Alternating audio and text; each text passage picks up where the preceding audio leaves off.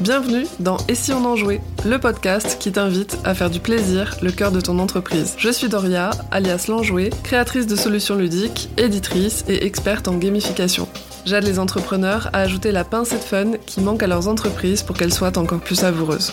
Dans ce podcast, découvre comment développer une vision ludique de l'entrepreneuriat et comment créer des expériences engageantes pour tes clients et clientes grâce aux solutions ludiques. Pareil au décollage? C'est parti Dans l'épisode d'aujourd'hui, je reçois Bénédicte Vétier qui est avocate. Je vais pas te mentir, un des trucs qui me fait le moins rêver et le plus flipper dans mon business, c'est l'aspect administratif et surtout légal. Non seulement parce que c'est pas forcément facile à faire quand ça ne fait pas partie de ton champ de compétences, mais en plus parce que les enjeux sont vraiment importants.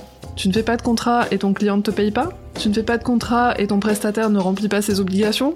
Tu n'as pas de CGV et tu te retrouves dans la panade avec un client insatisfait de ton produit digital Bref, les situations peuvent vite tourner au vinaigre et avoir un réel impact sur ton business, ta trésorerie et ta santé mentale. Crois-moi, je sais de quoi je parle. Mais ça, c'est une histoire pour plus tard. Tout l'aspect légal, c'est hyper important pour te sécuriser, sécuriser ton business et ta clientèle. Bénédicte, elle est avocate certifiée DPO pour Data Protection Officer, Officer, Officer, bref, c'est-à-dire déléguée à la protection des données. Mais elle est aussi passionnée de marketing digital. Elle accompagne le développement des entreprises du web dans les domaines de la protection des données, donc les RGPD, et des technologies numériques comme le e-commerce, le Web 3, etc., etc. Au détour d'une conversation sur la gamification et notamment la gamification des trucs pas très sexy comme les contrats et autres documents légaux, Bénédicte m'a parlé de legal design, qui est un truc qui les rendrait compréhensibles et ludiques. Alors forcément, ça m'a un peu scotché, et j'ai tout de suite invité Bénédicte dans ce podcast pour qu'elle nous en dise davantage sur ses pratiques légales, ludiques, mystérieuses et franchement alléchantes. Je te laisse découvrir notre conversation et je te souhaite une très belle écoute. Salut Bénédicte, bienvenue dans le podcast Et si on en jouait? Merci d'être avec moi. Salut Daria, merci de m'avoir invité. Donc aujourd'hui ensemble on va parler de qu'est-ce qu'on peut faire pour euh, gamifier, rendre plus fun, plus accessible notamment les documents légaux et notamment les contrats. Est-ce que euh, tu es prête pour cette interview? Totalement, parfaite. Je suis parfaitement prête. Let's go. Avant de se lancer vraiment dans le vif du sujet, j'aimerais bien te poser une question. J'aimerais bien te demander ce que c'est que le jeu pour toi et euh, quelle place il peut avoir dans ta vie ou pas d'ailleurs. Alors, euh, pour moi, le jeu, c'est avant tout le, divertissement. Pour moi, c'est un moyen de sortir du quotidien, c'est un moyen de sortir des tracas qu'on peut avoir, que ce soit euh, des tracas professionnels ou au niveau personnel, familial. En fait, moi, j'ai une pensée en arborescence, alors c'est très difficile pour moi de rester euh, focus sur une seule activité. rester concentré sur le moment présent, c'est parfois assez compliqué parce que tu as tes pensées qui ont déjà 10 km d'avance par rapport à l'instant présent. Et dans un sens, pour moi, le jeu, l'action de jouer, ça rejoint euh, le sport ou d'autres activités de loisirs. Parce que moi, ce que je recherche avant tout dans le jeu, c'est quelque chose euh, qui est justement suffisamment puissant pour me permettre de faire abstraction de tout le reste et de rester concentré sur le moment présent. Et tu vois, par exemple, moi j'adore l'escalade parce que bah t'es obligé de te concentrer sur ce que t'es en train de faire, sinon bah tu tombes. Euh, j'ai vraiment besoin d'avoir quelque chose de, prenant, d'une activité qui exige une attention totale ou presque pour me vider l'esprit en étant concentré sur le jeu ou sur l'activité. Et une fois que j'ai dit ça, bah, le jeu aujourd'hui, il occupe une place hyper importante dans ma vie. Il a toujours occupé une place hyper importante. Euh, d'abord parce que je suis maman, donc forcément tu passes déjà du temps à jouer avec tes enfants, tu leur offres ce temps de qualité qui est nécessaire pour eux, et puis pour toi aussi en tant que en tant que parent, en tant qu'adulte, ça t'oblige aussi à être dans le moment. Euh, mes enfants ils ont une différence d'âge euh, assez importante, du coup les jeux sont variés, tu vois. Avec mon aîné ça va être du jeu de société type Carcassonne, l'âge de pierre, des classiques après comme le jeu de loi, les petits chevaux, les échecs, les sept familles, etc. Et ça peut être aussi euh, bah, plus du jeu de rôle de façon momentanée, tu vois, genre quand on fait un trajet à pied, euh, bah, t'es un ninja à l'aventure qui veut déjouer les pièges des méchants, tout ça, donc c'est vraiment cool. Et avec mon deuxième, bah, c'est un bébé, donc, euh, bah, pour l'instant, tu vois, on joue au Duplo, on fait vroom vroom avec les voitures, et puis juste, euh, on s'émerveille de, de, tous les nouveaux trucs qu'il réussit à faire euh, au fur et à mesure. Et le top, bah, c'est quand tu peux jouer avec les deux ensemble. Alors pour le moment, comme ils ont une grosse différence d'âge, c'est plus, par exemple, on va jouer un petit peu au ballon, et quand quand on pourra faire des petits jeux de société ensemble, ça sera vraiment cool. Et et après, au plan personnel, pour moi, j'ai toujours beaucoup joué. Aux jeux de société classiques avec mes parents, mes grands-parents, et surtout j'ai été une grosse grosse gameuse jusqu'à récemment. Euh, ça a commencé toute petite. Alors mon père, il avait un ordinateur Amstrad. Alors ça te dit peut-être rien. Moi, je suis née à la fin des années 80 et Amstrad à l'époque, c'était un truc de fou. Tu avais des tonnes de jeux vidéo sur disquette. tu vois, les disquettes, ça existe même plus aujourd'hui. C'était tout en anglais. Tu comprenais que dalle. Mais c'est pas grave, tu jouais quand même. Et il y avait des jeux cultes euh, dont tu vois, je me rappelle encore aujourd'hui. Ça m'a vraiment marqué, euh, genre Grisor, Antiriade, Baby Joe, Prince de Perse. Tu vois, c'était sur Amstrad à l'origine. Et il y avait des genres de jeux très différents, de la fiction interactive, de l'action-réflexion, du run and gun, etc. Et quand j'ai eu 7 ans, 8 ans, mes parents ils nous ont offert une Game Gear. Alors c'est pareil, c'est une console de jeu euh, rétro. C'était une console de jeu portable assez révolutionnaire à l'époque avec des graphismes euh, qui étaient vraiment euh, chics. Et tu vois, je te parle de ça, c'était en 94, 93, 94, quelque chose comme ça. Mais là, c'était la folie. Alors du coup, après, tu vois, j'ai joué à Sonic, t'avais toutes les adaptations Disney, Le Roi Lion, Aladdin, Picsou, et puis des, des, trucs hyper connus, genre Mortal Kombat, etc. Et après, je suis restée gameuse. Ça a été après sur PC avec tu vois les premiers gros jeux de stratégie comme euh, Diablo, Warcraft, euh, Age of Empires, et puis des trucs euh, tu vois, que j'ai adoré, je me rappelle encore, mais aujourd'hui c'est des abandonware, tu vois, comme euh, Wolf, euh, mon atelier de cinéma en 3D, etc. Et ainsi de suite. Donc tu vois, j'ai joué pendant très longtemps à énormément de jeux sur plein de plateformes différentes, comme plein de consoles rétro, la Mega Drive, la Saturn, la Super NES, puis après toutes les PlayStation, la Dreamcast, les Xbox, etc. J'ai beaucoup joué sur PC, donc euh, évidemment j'ai beaucoup joué au MMORPG, euh, World of Warcraft comme beaucoup de monde et puis après euh, plein d'autres jeux euh, comme Star Wars, Ion, Lineage, etc. Au niveau jeux vidéo, la grosse grosse révélation pour moi ça a été Tomb Raider 2. Tu vois que j'ai découvert quand j'étais en cinquième, je m'en rappelle encore. Et ça a été vraiment la grosse claque pour moi à l'époque parce que t'avais pas de héros de jeux vidéo féminins. Puis t'avais des graphismes qui étaient assez grandiose à l'époque et ça m'avait marqué, tu vois, cette euh, t'as une nana indépendante qui voyage en Chine, à Venise, qui met la, la raclée au méchant et puis en plus elle est elle est trop belle, elle est trop intelligente, etc. Donc voilà, aujourd'hui je joue plus vraiment aux jeux vidéo parce que j'ai bah, d'autres priorités, mais je reste euh, je reste quand même beaucoup branché au niveau de l'actualité, euh, tout ça juste parce qu'il y a des univers que bah, qui me plaisent beaucoup, tu vois, juste au niveau fiction euh, genre Warcraft, tu vois, et du coup, bah, ça t'intéresse de savoir comment comment ça évolue, comment l'histoire avance et, ce qui se passe aujourd'hui dans, dans ces mondes dans ces mondes virtuels. Waouh, c'était super. Euh, je suis ravie de rencontrer une camarade gameuse Ouais, ce que tu me dis, ça me parle vachement parce que c'est pareil, moi j'ai grandi aussi avec les jeux vidéo et les jeux de société et pour le coup, euh, je me rappelle très bien aussi de mon jeu vidéo, euh, le jeu vidéo qui a vraiment, euh, je pense, démarré mon amour et ma passion pour les jeux vidéo. C'est Baldur's Gate. je sais pas si tu, ouais, si tu connais le, le RPG et du coup en fait moi c'est mon père qui m'a initié aux jeux vidéo et donc on jouait en LAN et donc on avait créé, tu vois, tous ces, bah, ces personnages où tu peux vraiment bah, choisir ta classe, etc. Ton, bah, ton look et tout. Et euh, je sais qu'on a passé des heures et des heures, donc là j'ai trop trop hâte euh, du 3 là qui, qui est bientôt euh, prêt. Ouais ouais, je jouais je jouais en LAN aussi avec mes frères à l'époque et je me souviens tu vois de je me souviens notamment d'un été bon, c'était pas Baldur's Gate, mais un autre jeu bah, culte aussi, Fallout. Tu vois, le, premier à l'époque. Et on avait passé un été complet à jouer, tu vois, dès que nos parents étaient pas là, genre au travail et tout, toi là, vite, vite, on se met sur l'ordi et, euh, et puis on avance dans la quête, dans Fallout, et puis on était là euh, avec mes frères et sœurs autour de l'ordinateur à avancer, puis, euh, puis voilà, c'était, c'était un truc, un truc vraiment épique, quoi, et puis l'aventure était vraiment folle, enfin les scénarios étaient vraiment hyper denses, hyper complexes, hyper profonds aussi, et, et c'est vrai que c'est, ça te donne des souvenirs assez assez euh, dingue. Bon bah super, merci, euh, merci pour ta réponse et le partage euh, bah, de ce qu'est le jeu pour toi dans ta vie et de ce qu'il a, de ce qu'il a été. Et maintenant du coup on va passer aux choses sérieuses et légales.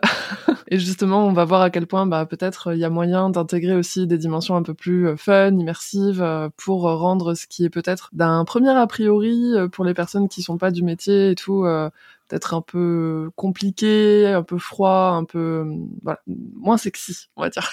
Donc euh, lors de notre première conversation, euh, quand on quand on s'était appelé, tu m'as un peu scotché parce que tu m'as dit qu'il y avait des moyens de rendre les documents légaux et notamment les contrats plus ludiques, plus fun, plus accessibles à la rédaction mais aussi à la compréhension. Euh, est-ce que tu veux bien m'en dire un peu plus sur ça, s'il te plaît? Ouais, alors aujourd'hui en fait on entend beaucoup parler de legal design. Ça devient très populaire parce que on est dans une société de l'instantanéité et en même temps, tu vois, on a un environnement légal et juridique qui devient de plus en plus complexe. On a de plus en plus de normes, on a de, on a vraiment un millefeuille de lois, de règlements, de directives européennes, etc. Et on a en parallèle aussi une overdose d'informations que tout le monde subit euh, à son niveau.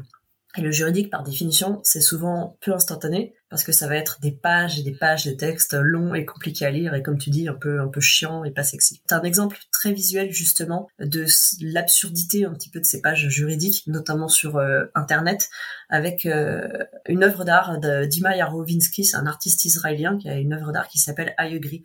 Donc c'est euh, une œuvre d'art qui va montrer les conditions générales d'Instagram imprimées sur du papier et affichées sur un mur. Du coup, tu vois, ça prend toute la hauteur du mur. Le mur, il fait 3 mètres de haut ou quelque chose comme ça. Et à côté, il y a un temps de lecture, euh, c'est mis temps de lecture estimé à 86 minutes. Et tout ça, tu vois, c'est pour euh, justement dénoncer ce côté euh, un peu grotesque du juridique que personne ne va lire versus l'instantanéité sur internet et sur les réseaux sociaux. Et en fait, c'est voilà, tout le monde va cocher ces cases gris sans jamais lire les conditions contractuelles alors que justement, c'est un véritable engagement juridique. Et puis aussi, on est aussi dans une société du visuel. Donc, tu as un chercheur américain euh, qui s'appelle John Medina qui a fait des recherches pour démontrer aujourd'hui, quand tu vois une information, si tu vois cette information sans image, euh, dans les trois jours qui suivent, tu as 10% des personnes qui ont retenu l'information, alors que si l'information est accompagnée d'une image, dans les trois jours qui suivent, 65% des personnes ont retenu l'information. Donc du coup, le visuel est vraiment hyper important aujourd'hui pour faire passer un message. Et donc le legal design là-dedans, ça arrive un peu comme un, comme un outil pour produire des documents juridiques qui vont être clairs, précis, faciles à utiliser, et avec l'avantage justement de rendre l'information juridique plus visuelle et de contribuer à une meilleure compréhension et une meilleure application du droit. Et donc du coup, le legal design, c'est on va combiner le texte et l'image pour simplifier, clarifier et rendre plus engageants tous ces documents légaux. Waouh, tu me vends du rêve là tout de suite. et du coup, euh, comment ça se présente un document ou un contrat qui a été fait en legal design? Je sais pas si on peut dire ça comme ça. Ouais, ouais, oui, si, on disait ça exactement comme ça. Alors en fait, euh, il y a une conception très parcellaire du legal design qui est souvent présentée, dans laquelle on va entendre en fait que le terme design. Et donc euh, on va présenter le legal design en disant que le but c'est de rendre les documents juridiques jolis à regarder, en mettant des couleurs et des images pour donner envie de lire. Et en fait, c'est une vision qui est très parcellaire et qui est pas complètement exacte. Donc le legal design, en fait, c'est la méthode du design thinking qui est appliquée au juridique. C'est la conception du droit, la conception du juridique qui va être centrée sur l'humain afin d'obtenir un résultat souhaitable, un résultat souhaité, et en évitant de faire survenir certains problèmes. Donc le legal design cherche d'abord à résoudre un problème qui est celui de l'utilisateur en utilisant des moyens basés sur l'utilisateur, sur ses besoins et sur ses capacités. Et donc pour ça, on va réfléchir en fait la présentation de l'information juridique, on va réfléchir à comment les process juridiques sont mis en place et, euh, et c'est tout un ensemble. Et le legal design, il va ainsi avoir plusieurs objectifs. C'est d'abord, on veut prévenir les problèmes qui peuvent survenir, plutôt que de résoudre des conflits déjà existants. Et le legal design, ça va permettre aussi aux gens d'être conscients de leurs droits, euh, de leurs responsabilités, de leurs obligations, des interdictions. Le but, c'est vraiment de les rendre conscients plutôt que de juste appliquer bêtement des normes.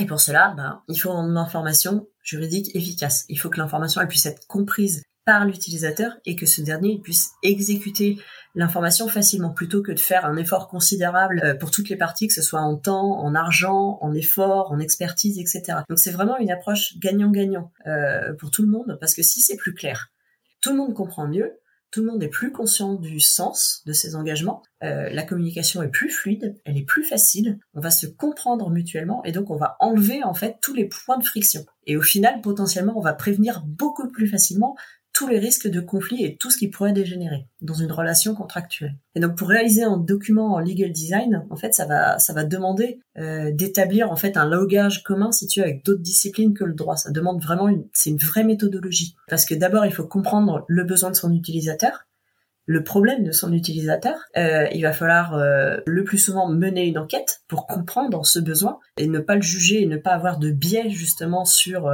sur le besoin réel de l'utilisateur on va réaliser des prototypes, on va tester, on va corriger avant d'arriver à quelque chose de finalisé. Donc le legal design, c'est vraiment toute une méthodologie centrée autour de l'humain pour répondre à son problème et c'est pas juste faire un truc joli à regarder, c'est vraiment la réponse à un besoin et la réponse à un besoin, ça peut être autre chose que de faire des images, ça peut être aussi juste une restructuration de l'information par exemple, tu vois. Ça peut être juste une une nouvelle rédaction des phrases en utilisant des mots différents c'est à chaque utilisateur et à chaque problème sa réponse et il n'y a pas de il a pas d'approche universelle. Donc tu as le legal design visuel où effectivement ça va être des dessins, des couleurs, des choses euh, cool à regarder, mais as aussi tu vas aussi avoir une approche euh, beaucoup plus euh, on va dire sérieuse entre guillemets, mais qui va être de la simplification par d'autres biais, comme la hiérarchisation de l'information, la restructuration, etc.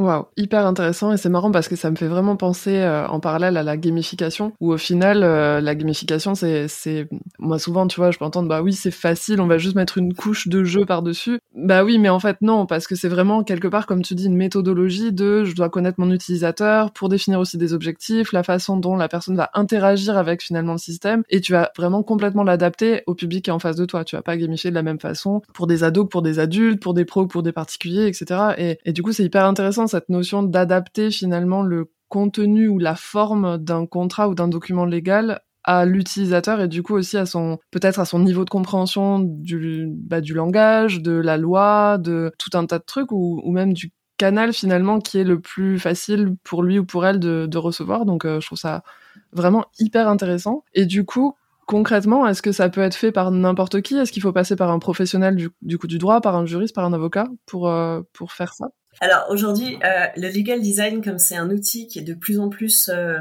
connu et sur lequel il y a beaucoup plus, il y a de plus en plus de communication, euh, c'est un peu comme dans tout, il y a à boire et à manger. Tu vas avoir des agences de legal design qui vont se monter avec des gens qui euh, bah, n'ont pas forcément toute la compréhension de ce qu'est le legal design. Où on va, comme je te disais, on va vraiment peut-être juste mettre l'accent sur le visual legal design tu vois, où c'est vraiment, on va juste, euh, ah, il faut que ça soit joli et beau à regarder, et puis on va engager un graphiste et il va nous faire des trucs cool. Mais en fait, c'est pas que ça. C'est vraiment une méthodologie. Après, tu as des agences sérieuses qui existent et qui font ça euh, bah, depuis longtemps. Et, euh, et aujourd'hui, bah, c'est vrai qu'il y a de plus en plus de professionnels du droit qui, bah, qui prennent à bras le corps cette, euh, cette discipline, et tant mieux, parce que le but, c'est aussi de rendre le droit plus accessible, plus compréhensible euh, pour les utilisateurs, parce que bon, le droit, c'est pas fait juste pour les avocats et pour les juristes et pour les juges, c'est aussi pour les personnes concernées par, par cette discipline au quotidien. Aujourd'hui, avant de vouloir faire en fait du legal design, même si on peut le faire soi-même, on en parlera plus tard, je pense, on peut le faire soi-même, mais il y a quand même avant tout une question de compréhension de déjà de ce qu'il y a dans ces documents, parce que malgré tout, le legal design, ça porte sur des documents juridiques et il faut comprendre ce qu'on écrit dedans. Tu vois, on peut pas sabrer l'information n'importe comment non plus, euh, parce que ça peut avoir des conséquences et des conséquences non souhaitées justement. C'est vraiment un, ensemble de compétences euh, qu'il faut avoir et ça peut être à la fois avec un juriste et ou un avocat ou une personne formée au legal design qui peut très bien être aussi un graphiste ou euh, des facilitateurs. Enfin, tu sais, les, dans tout ce qui va être le design thinking euh, et toutes ces méthodes-là, tu vas avoir les personnes qui, qui ont en fait une formation à la méthodologie de euh, l'étude du besoin, de, de du prototypage, du brainstorming, et, etc.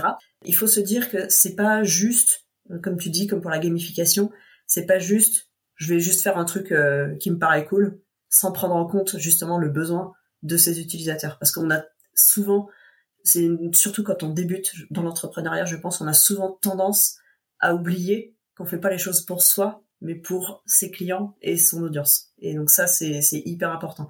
Tu vois, si tu as une audience euh, hyper corporate, bah ils vont peut-être pas être très ouverts à ce que tu leur fasses immédiatement des choses euh, hyper euh, hyper pimpées avec du rose du rose partout. Tu vois ce que je veux dire Ouais, c'est vrai. Ou alors peut-être que peut-être que ça dépend des corpos.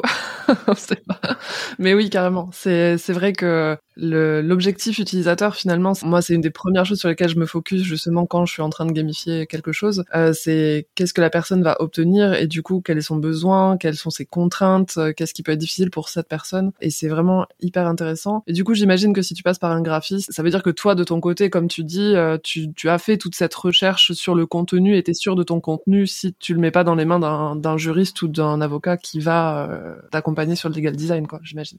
Tu me parlais aussi de contrats sous forme de comics aux États-Unis. Euh, comment ça se passe ça? D'où ça sort? À quoi ça ressemble? Comment c'est possible que ça existe euh, aux États-Unis? Enfin voilà. Qu'est-ce que c'est que ce truc?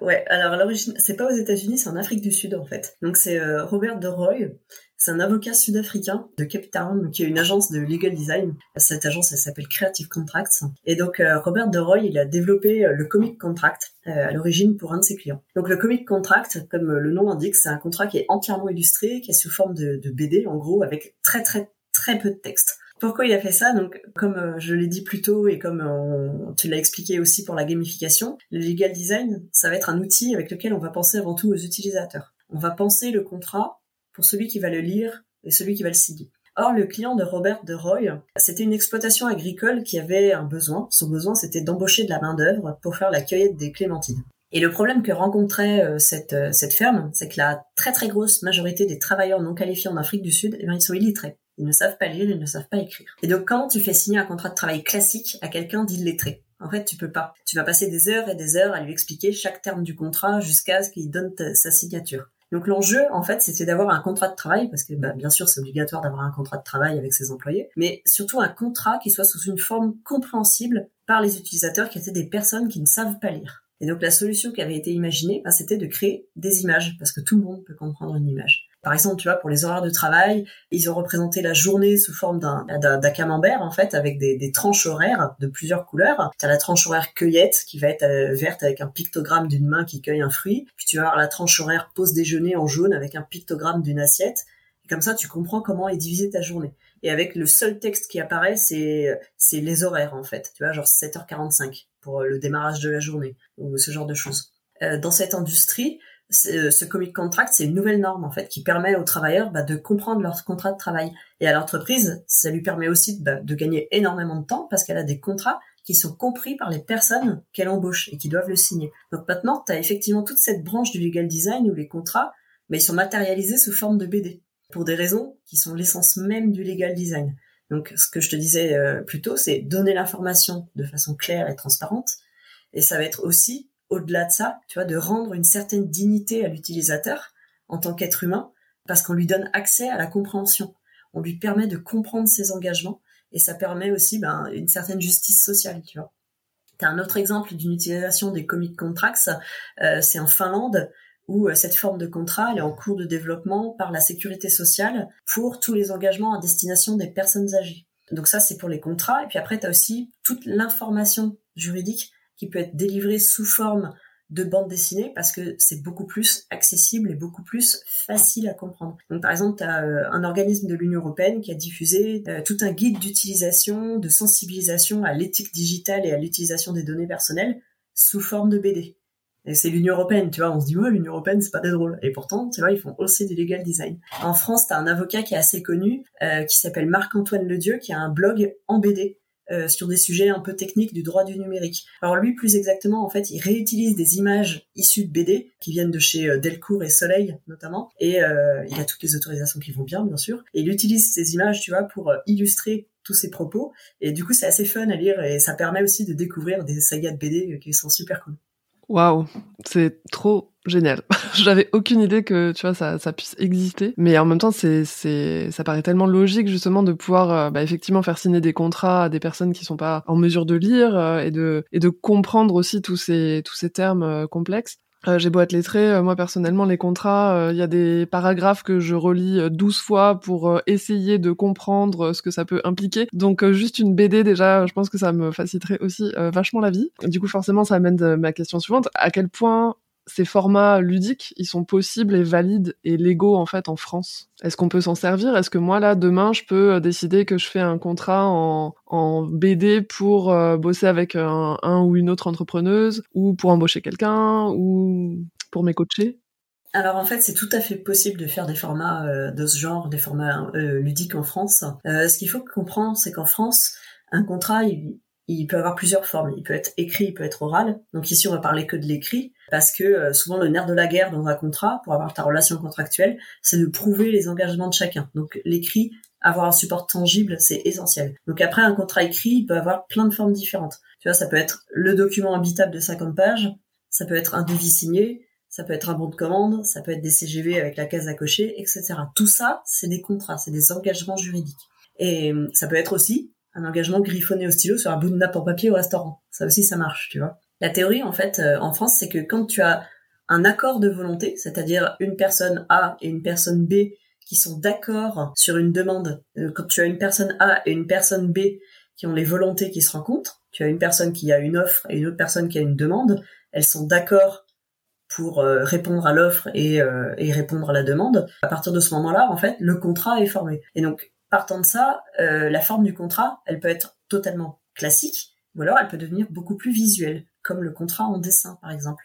Tu vois, pour les, formes originales un peu connues, il existe un, contrat proposé par une agence qui gère des influenceurs. Et donc euh, cette agence, pareil, a eu recours au legal design parce qu'elle avait un enjeu, c'est comment faire signer des engagements à des influenceurs et que les influenceurs comprennent les engagements, notamment ce qu'ils peuvent dire ou pas publiquement, parce qu'il y a toujours des, questions d'image des marques euh, avec les influenceurs. Et donc du coup, elles ont créé un site web complet qui en fait tu fais défiler, l'influenceur le fait défiler euh, comme un tu vois comme un site vraiment euh, en parallaxe où tu as, as les effets, t'avances et puis tu as les engagements et à la fin l'influenceur signe et ça prend en tout et pour tout 10 minutes, tu vois. Et euh, donc ça, c'est une forme de, de contrat euh, un peu particulière. C'est via un site web, mais à la fin, il y a quand même un document euh, qui est généré avec une signature, un enfin une signature valide, un engagement de l'influenceur vis-à-vis de l'agence. voilà, donc tu vois, c'est vraiment, tu peux avoir une forme complètement classique du contrat d'influence ou une forme plus originale. Bah là, c'est via un site web, par exemple. Après, il y a un autre point pour le legal design, et tu en parlais, c'est effectivement le langage. Et c'est vrai, on assimile souvent le juridique à, euh, à du jargon, un langage très compliqué et incompréhensible. Mais euh, tu vois, le legal design en France, un moyen simple et légal que tu peux mettre en place tout de suite, c'est utiliser bah, le langage courant, le langage de tous les jours, euh, voire du langage familier, et rendre ton texte compréhensible. Tu vois, c'est une des formes de legal design. C'est je rends l'information compréhensible. Ça peut être juste avec de la réécriture. Ce à quoi il faut faire attention, en revanche, pour bah pour le legal design, tu vois, c'est juste de faire du visuel pour faire du visuel. Avant de s'amuser, tu vois, je pense qu'il faut être quand même parfaitement clair sur ses bases et savoir ce qui est réellement important et ce qui va être indispensable, tu vois, pour pas te créer ou créer des problèmes et des points de friction euh, que tu que t'aurais pas euh, anticipé. Et à partir de là, bah, quand on a des bases saines, on va pouvoir transformer, reformuler, designer, etc. Et du coup, avoir des supports plus ou moins originaux. Ok, donc à partir du moment où je suis ok avec le contenu, je sais que le contenu il est adapté à ma cible, à mon public, à ses problématiques et tout ça, et que je suis au clair avec euh, avec ce qu'il y a dedans et ce que ça veut dire. Si du coup là demain je, je décide effectivement de partir sur soit une BD, soit sur un site, soit sur un autre format qui serait plus accessible et plus fun pour, pour les personnes à qui je veux faire signer. Euh, Est-ce qu'avant ça, il faut que je fasse checker par un juriste ou un avocat pour être bien sûr que c'est conforme ou est-ce que je peux tenter le coup comme ça? Alors, je dis toujours la même chose à, mes clients et aux gens avec qui je discute, c'est que quand tu es entrepreneur, un pan essentiel, euh, c'est de savoir faire de la gestion de risque. Donc, autant tu peux écrire un contrat classique toi-même et te dire, bon, je suis pas 100% sûr de ce que j'ai écrit dedans, mais j'y vais quand même, ou alors tu vas le faire revoir par un avocat, autant tu peux faire la même chose avec ton contrat, euh, plus en legal design.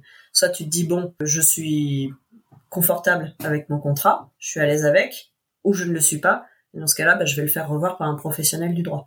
Sachant qu'après, évidemment, tu de plus en plus de personnes qui connaissent le legal design, mais tout le monde ne connaît pas. Et donc, du coup, tu peux avoir euh, face à toi un juriste, un avocat, qui va vouloir tout reprendre et te remettre tout en, mode sérieux, entre guillemets, parce qu'il va dire non, ça va pas du tout, euh, vous prenez trop de risques. Mais bon, c'est une approche et comme partout, il faut trouver euh, ses prestataires et ses interlocuteurs qui correspondent aussi euh, à son besoin. Mais non, tu n'es pas obligé d'aller voir un avocat ou un juriste pour faire valider ton contrat en legal design.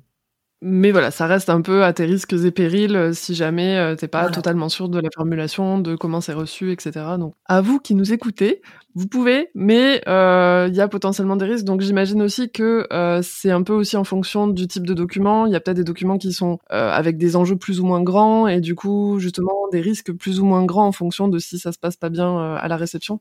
Oui, oui. Alors, ce que vous pouvez faire pour commencer à implémenter du legal design dans vos documents juridiques, c'est de commencer par ce qui est facile. Par exemple, je vais dire n'importe quoi, vous avez des newsletters, vous pouvez parfaitement rendre vos mentions d'information, par exemple, pour recueillir le consentement euh, des personnes qui s'inscrivent à la newsletter. Sous réserve de savoir quelle mention d'information vous devez mettre déjà, vous pouvez parfaitement écrire des choses de façon un peu plus fun que juste mettre euh, j'accepte que mes données soient utilisées à des fins blablabla. Mais voilà, c'est toujours à tes risques et périls Ok, super, merci, c'est vraiment super intéressant. Et avant de proposer des, des, conseils à nos auditeurs et à nos auditrices, euh, j'aimerais te poser une dernière question qui s'éloigne un petit peu du sujet ludique, mais c'est une question qui me tient un peu à cœur, notamment parce que j'ai été confrontée et sur le coup, j'ai pas forcément su trop comment gérer et euh, voilà, j'ai un peu clairement galéré. euh, c'est au sujet de l'adaptation des documents légaux, notamment de contrats, pour qu'ils soient le plus inclusifs possible, notamment bah, pour pas forcément systématiquement tout mettre au masculin et pour prendre aussi en compte les personnes qui sont non binaires. Comment comment est-ce que tu approches ça, en fait, la rédaction de documents légaux pour qu'ils soient vraiment le plus inclusif possible. Ah, effectivement, moi, aussi j'ai eu à traiter cette question euh, du contrat écrit en genre neutre pour un client euh, à l'étranger. Et euh, c'est vrai que ce sujet, dans le domaine juridique, il est évidemment plus avancé dans les environnements anglo-saxons par rapport à la France. Il y a des études sérieuses, notamment, je pense à une étude du cabinet Thomson Reuters. C'est des études qui montrent que les avocats, dans le monde anglo-saxon donc, constatent une augmentation des demandes de contrats rédigés de façon non genrée et une demande de la clientèle d'adapter la rédaction des documents juridiques, d'adapter en fait tout le langage contractuel pour qu'il soit neutre du point de vue du genre. En fait, c'est, ça paraît complètement logique puisque ces sujets autour du genre, de la neutralité du genre, de l'égalité des sexes, c'est des sujets d'actualité. Donc après tout, bah, c'est normal que ces questions elles arrivent aussi aujourd'hui bah, dans les, pour les documents juridiques. Donc jusqu'à présent, quand on rédigeait un contrat, on mettait euh, effectivement quasiment tout euh, systématiquement en masculin. On utilisait le pronom il ou bien elle ou alors il ou elle, entre guillemets, euh, pour recouvrir tous les cas possibles. Personnellement, moi, ce que je faisais, c'est que j'adaptais la rédaction de mes contrats à un interlocuteur. Donc, par exemple, tu as une société où tu sais que tous les clients de cette société sont des femmes, ben, tu modifies ton contrat et tu mets tout au féminin. Mais après, tu vois, pour stopper l'utilisation des pronoms binaires, il va falloir aller un peu plus loin et, euh, adopter des techniques de rédaction un petit peu plus imaginatives. Et, euh, et là, tu vois, ce qui me vient à l'esprit déjà, c'est de désigner la personne par son nom. Tu vois, par exemple, au lieu d'écrire le client, la cliente, on va écrire tartampion, ou on va utiliser un terme générique neutre. Euh, par exemple, la personne, l'individu. Euh, et puis une fois qu'on a choisi ce terme, bah, on va l'utiliser, on va le répéter dans la rédaction du contrat. Écrire un contrat en genre neutre, ça va passer aussi par la réécriture. On va réécrire nos phrases pour éliminer tous les pronoms genrés de la rédaction. Euh, donc c'est vraiment un travail de fond au lieu d'utiliser certains possessifs, tu vois, on va utiliser un article indéfini. Là, j'ai un exemple comme ça, c'est euh, euh, au lieu d'écrire euh, sa faute, on va mettre la faute, tu vois, la faute de Tartampion. On va remplacer son sasset par le lalais, tu vois, les, choses le plus neutres possible. Après, la réflexion est ouverte parce qu'il y a des mots qui ont un sens, qui peuvent avoir un sens juridique et qu'on pourra peut-être pas transformer facilement parce qu'aujourd'hui, ils n'ont pas d'équivalent non genré. Là, le premier exemple qui me vient à, l'esprit, c'est le mot auteur. L'auteur, ça peut être un homme, ça peut être une femme. L'autrice, c'est une femme. Et la personne non genrée, tu vas la désigner comment? Et c'est pareil pour, euh, tu vois, président, présidente. Tu vois ce que je veux dire? Et en fait, vouloir adopter une rédaction adaptée à la neutralité des genres, tu vois, je pense que ça a un réel avantage c'est que ça va t'obliger vraiment à repenser ton contrat de façon précise et exacte. Et les juristes, ils aiment bien les choses précises et exactes parce que ça t'oblige à enlever tout ce qui ne sert à rien dans le contrat. Et ça vient dans cette logique du legal design, tu vois, qui est de renforcer aussi la confiance de l'utilisateur. Parce que la personne qui est euh, objet du contrat, elle va avoir le sentiment vraiment que le contrat, il s'adresse à elle. Elle va se sentir considérée, elle va se sentir respectée. Et ça, bah, aujourd'hui, euh, c'est, cette confiance, c'est même pas un prérequis, en fait, c'est juste indispensable. C'est hyper intéressant, notamment, j'allais justement te poser la question de est-ce que cette réflexion autour de l'inclusivité, elle, elle rentrait dans le cadre du legal design et du coup, tu y as répondu. Et euh, effectivement, pour moi, c'est hyper important que la personne qui reçoive le contrat, que ce soit un partenaire, une partenaire, un coaché, une coachée, ou quelqu'un d'autre avec qui je pourrais être en, lien, euh, bah, se sente concerné et, et vraiment euh, reçoive le contrat pour il ou pour elle. Euh, donc je trouve que c'est hyper intéressant bah, ce que tu décris notamment parce que ça me fait vraiment penser aussi à ce qu'on fait en game design en gamification aussi, mais de manière plus générale en game design, que ce soit pour le jeu vidéo, pour le jeu de société, euh, on a cette technique de, de, design qui est le design par soustraction, et il s'agit de d'abord designer comme on, comme voilà, comme ça vient, au fur et à mesure on fait des textes, etc. Et quand on arrive finalement à une forme qui est efficace, cool, fun du jeu, qui fonctionne bien le jeu dans sa mécanique, dans sa forme, etc. À ce moment-là, on va se poser la question qu'est-ce qu'on peut encore retirer? Pas forcément retirer au niveau de l'expérience, parce que justement on veut pas toucher à l'expérience qui est cool, mais on va faire en sorte de retirer tout ce qui est superflu, tout ce qui est superficiel et qui va finalement parasiter un petit peu le message, l'ergonomie, etc. Et du coup, ça me fait vraiment penser à ça finalement, de faire un, un premier jet du contrat avec bah, peut-être le langage qui vient, euh, qui est naturel et dont on, auquel on est habitué depuis depuis des années. Puis peut-être une deuxième phase avec cette réflexion justement autour de quels mots utiliser, etc. Et peut-être une troisième qui est vraiment là le côté euh, j'enlève tout ce qui est superflu et je me concentre sur l'essentiel du message, quoi. Donc euh, ça m'inspire, tu vois. Je vais reprendre tous mes contrats déjà pour faire ça en mode game design de, de contrat. Est-ce que du coup l'utilisation du point médian par rapport à ces termes justement, parce que justement moi un des, contrats que j'ai dû écrire vu que j'ai créé un jeu de société, justement euh, il y avait cette notion d'auteur, euh, d'autrice, euh, etc. Est-ce que l'utilisation du point médian dans les contrats pour ce genre de termes c'est possible? Ou est-ce que du coup ça change finalement la teneur légale du mot ou du terme? Je pense que ça dépend des termes. Tu vois là j'ai dit auteur, autrice. Là le point médian tu pourrais peut-être l'utiliser par contre, pour certains termes qui ont une réelle implication juridique, alors là comme ça à l'esprit, euh, je sais pas, je vais dire n'importe quoi, usufruitier, tu vois, euh, nu propriétaire, tu c'est des trucs vraiment juridiques qui ont un vrai sens et qui ont des réelles implications. Et là, tu vois, on peut vraiment se poser la question. C'est sous réserve, hein, c'est que mon avis, hein, mais que le point médian ne serait pas une bonne solution. Notamment, tu vois, en fait, il faut toujours voir euh, l'utilisation euh, d'un terme par le prisme du litige. Tu vois, c'est qu'est-ce qu'un juge dirait. Et là, clairement, aujourd'hui en France, il y a un gros travail d'éducation à faire, ne serait-ce que déjà sur l'existence et ce qu'est réellement le legal design au niveau des juges, au niveau du législateur aussi, même au niveau des avocats, parce qu'en fait, c'est une minorité d'avocats qui font du legal design aujourd'hui. Euh, donc, il y a vraiment un gros travail d'éducation à faire avant tout, avant, tu vois, d'utiliser euh, certains termes comme le point médian, tu vois, qui, qui pourraient avoir des implications complètement euh, négatives, tu vois, et que c'est pas forcément ce qu'on recherche. En fait, c'est ça, c'est vraiment un exercice d'équilibre et qui est pas facile et qui demande effectivement des compétences à la fois du juriste, enfin du juriste rédacteur, mais aussi bah, de, des utilisateurs et tout de ce contrat, parce que euh, parce que là, en fait, on est c'est en pleine construction toutes ces choses-là. On ne sait pas aujourd'hui quelle serait l'interprétation faite par un tribunal, faite par un juge d'un terme pas consacré. Bah déjà, l'écriture inclusive de manière générale et en cours de réflexion, de tests, etc., il y a plein de, de pensées finalement aussi divergentes les unes des autres. Donc effectivement, euh, ce que j'entends, c'est et c'est aussi la question que je m'étais posée à la rédaction de, de mon contrat euh, dans sa version plus inclusive en tout cas, c'était effectivement d'un côté la volonté que ce soit respectueux, euh, bien reçu et au plus proche de, de la personne signataire. Mais effectivement, j'avais cette un petit peu cette question et du coup bah ça me confirme euh, cette première intuition. Effectivement et moi pour le coup vu que j'ai pas cette formation euh, juridique du tout j'ai du mal à saisir quels termes finalement sont les plus importants et sur lesquels ça pourrait tiquer euh, auprès d'un juge. Mais du coup il y a effectivement donc d'un côté il y a cette volonté de rendre plus inclusif le contrat et plus respectueux etc mais de l'autre il y a quand même ces préoccupations de quelles conséquences ça pourrait avoir justement bah, au tribunal à partir du moment où il y a encore toute cette éducation qui est à faire, toutes ces réflexions qui sont en cours, et finalement, ça reste euh, voilà des pratiques aussi qui sont minoritaires pour l'instant. C'est comme tu dis, c'est pas très simple comme euh, comme sujet, mais je trouve que déjà les pistes que tu donnes, euh, ça fait un petit exercice de style à la Oulipo. finalement, comme une contrainte stylistique d'écriture, quoi. Exactement. On veut mettre un peu de jeu là-dedans. Exactement. Et c'est c'est ce qui rend aussi le, tu vois, pour un juriste, c'est ce qui rend aussi tout cet exercice du legal design au-delà, tu sais, du, visuel et tout, mais vraiment de la reformulation, de penser ta rédaction juridique pour un utilisateur, c'est ce qui rend aussi la chose hyper fun et passionnante. Quoi. Carrément. Eh ben, merci beaucoup, euh, vraiment, pour toutes ces, toutes ces réponses, c'est hyper intéressant. Et du coup, euh, pour finir, j'aurais envie de te demander euh, quels conseils tu donnerais à nos auditeurs et à nos auditrices pour prendre plus de plaisir à la rédaction de leurs contrats, parce que ça, c'est important quand même.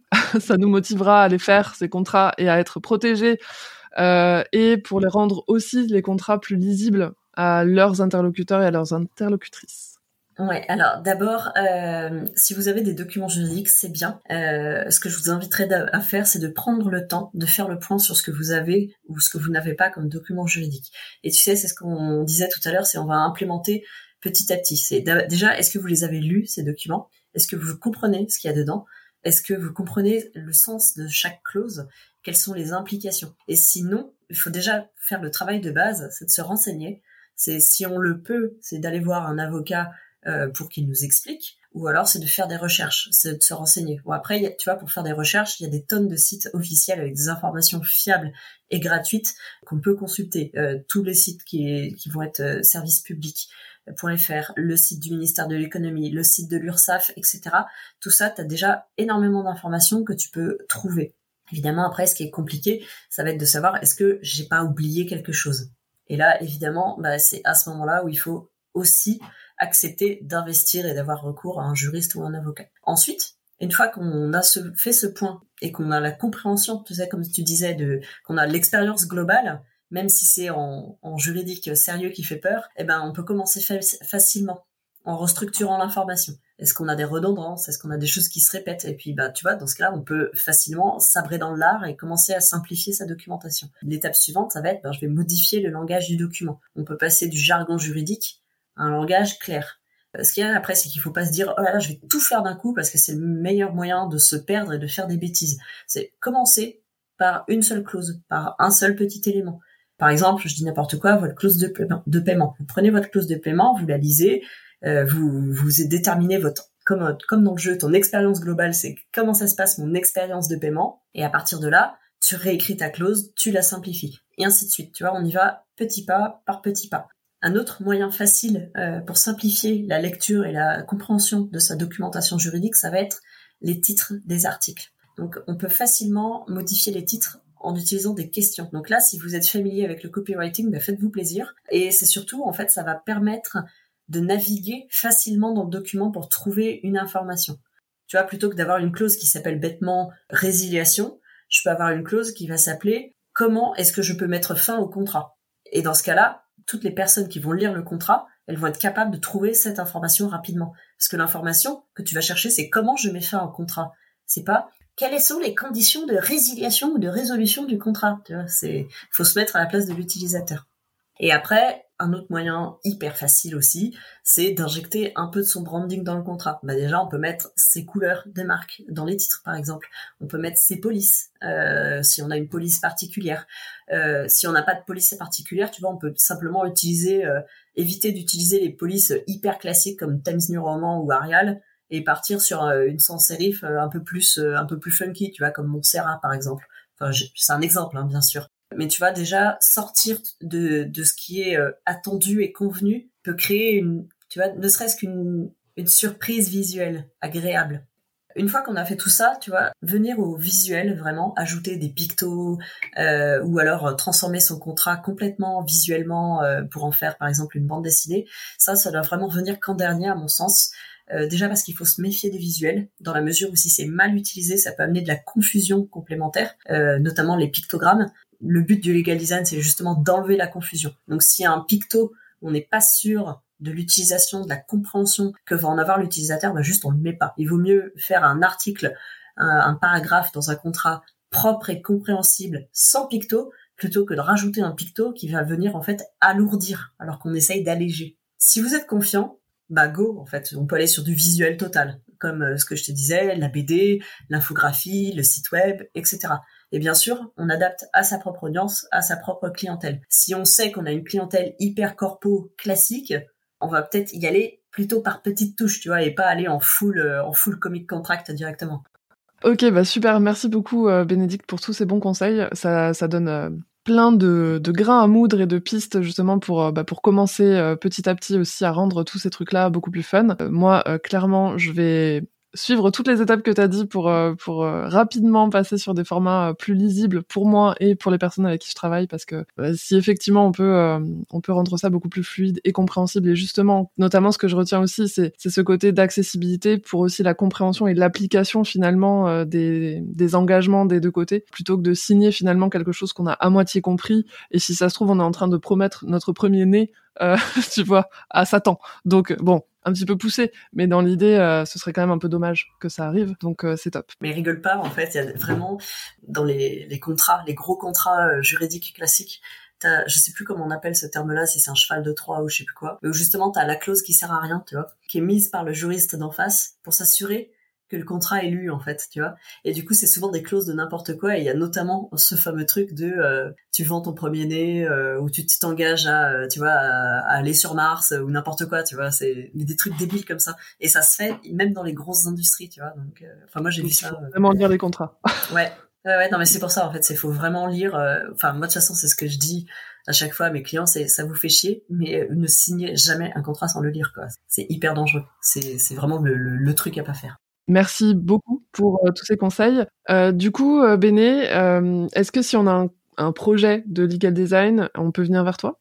Ouais, tout à fait. Moi, j'ai une certification en tant legal design que j'ai suivie aux États-Unis et, et je suis formée effectivement à cette méthodologie et je peux vous accompagner pour repenser visuellement vos documents en fonction de vos utilisateurs. Ok. Et quelle est la meilleure façon pour te contacter ou pour te retrouver? Alors, vous pouvez me retrouver euh, sur Instagram d'une part, donc at euh, bene.fulgens, ou euh, sur mon site internet, donc euh, fulgens.net, F-U-L-G-E-N-S.net, euh, où je vous propose notamment des kits de modèles de contrats adaptés à vos métiers de- d'entrepreneur et de freelance du web. Super. Et ben dès que j'ai fini de me poser sur mon contenu, je reviens vers toi sur le legal design. En tout cas, je remettrai tous les liens de toutes les sources que tu as citées pour que les personnes puissent aussi euh, voir euh, des exemples et euh, peut-être aussi les liens des sites sur lesquels on peut trouver de l'information euh, à ce sujet-là. Et ben merci beaucoup Béné en tout cas d'avoir passé ce temps avec nous et nous avoir ouvert le champ des possibles pour plus de fun dans le légal et dans le business. Vraiment, c'est incroyable. Euh, donc euh, merci beaucoup. Merci à toi, Doria. J'espère que l'épisode t'a plu. Si c'est le cas et que tu veux soutenir le podcast, tu peux t'abonner et lui attribuer le meilleur score sur ta plateforme d'écoute. Ça lui permettra d'aller à la rencontre de nouvelles oreilles et ça me fera très chaud au cœur. Comme j'ai envie que ce podcast soit interactif et participatif, de temps en temps je ferai un épisode à partir d'un sujet proposé par un auditeur ou une auditrice et aussi des épisodes FAQ. Tu peux donc me soumettre une question ou un sujet en lien avec la création ou l'édition de jeux, la gamification, les serious games, le ludique en général, le mindset ou l'entrepreneuriat. Et pour ce faire, tu peux m'écrire sur contact@doriaroustan.fr ou remplir le formulaire de la boîte à sujet. Tu peux également me suivre et ou me faire coucou sur les différents réseaux sociaux, l'enjouer sur LinkedIn et at doria.enjouer sur Insta et Facebook. Je mets bien sûr tous les liens dans la description de cet épisode. Je te dis donc à la semaine prochaine pour de nouvelles aventures ludiques. Et d'ici là, n'oublie pas que le plaisir est au cœur de la motivation. Allez, bisous